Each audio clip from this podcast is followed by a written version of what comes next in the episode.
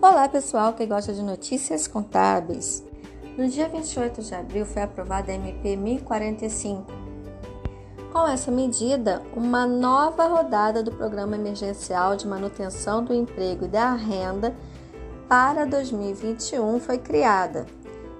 Poderão reduzir as empresas salários e jornadas dos funcionários ou suspender contratos de trabalho temporariamente.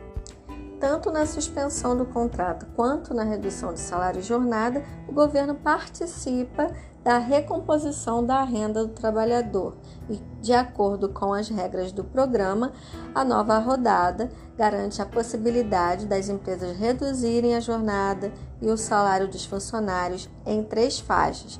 Pode ser 25, 50 ou 70%, ficando a critério da empresa qual faixa aderir. Já na suspensão do contrato de trabalho, a empresa deixa de pagar o salário ao funcionário temporariamente.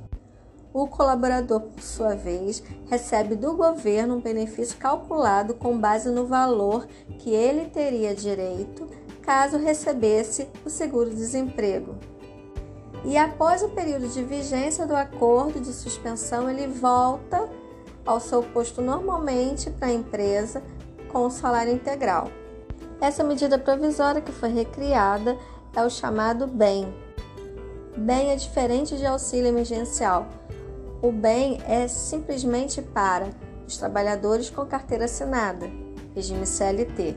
Já o auxílio emergencial não alcança os trabalhadores com carteira assinada.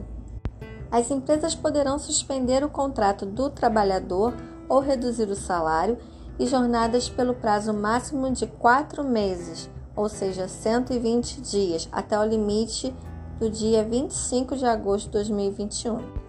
Diferente da medida provisória 936, que foi feita ano passado, o trabalhador intermitente não está incluído para contrato de redução ou de suspensão. Podem participar apenas os trabalhadores formais, incluindo gestantes, trabalhadores com contrato de aprendiz, como estagiário, e de jornada parcial. Só podem fazer parte os contratos de trabalho celebrados até 28 de abril deste ano, data da publicação da MP lembrando que o trabalhador terá estabilidade por período igual ao tempo de suspensão do contrato ou de redução da jornada. O prazo máximo para que a empresa suspenda o contrato ou reduza a jornada é de quatro meses, 120 dias, portanto, se ela usar o período máximo após o programa, o trabalhador terá mais quatro meses de estabilidade. Outro ponto importante que tem que ser ressaltado é que a empresa, se optar por demitir o funcionário durante esse período, a empresa terá que pagar uma indenização. Bem, essas foram as dicas contábeis com Cristiane Guilherme Cardoso de hoje e até a próxima. Tchau!